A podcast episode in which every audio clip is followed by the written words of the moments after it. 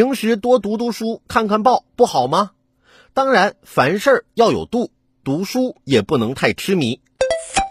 二零一七年八月，四川夹江庞坡洞十个佛头不翼而飞，专案组刻画出嫌疑人对文物有浅薄认知，作案手法粗糙笨拙，工具使用不够熟练。民警先后走访了一千多户、三千多人，终于将偷窃佛头的四人抓获。据了解，这四个人中有一个收石碑的，一个盗古墓的。还有一个人是因为痴迷盗墓小说，在网上搜索“摸金校尉”加群，认识了第四名嫌疑人，上了贼船。如今十颗佛头被盗四年后，终于回家。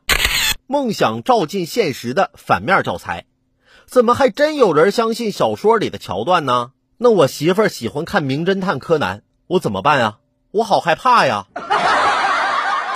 前几天我媳妇儿晚上加班。我就溜出去跟几个哥们儿偷偷聚了一下，然后赶在我媳妇儿回家前几分钟到家。媳妇儿回来后问我是不是又出去耍了，我说没有啊。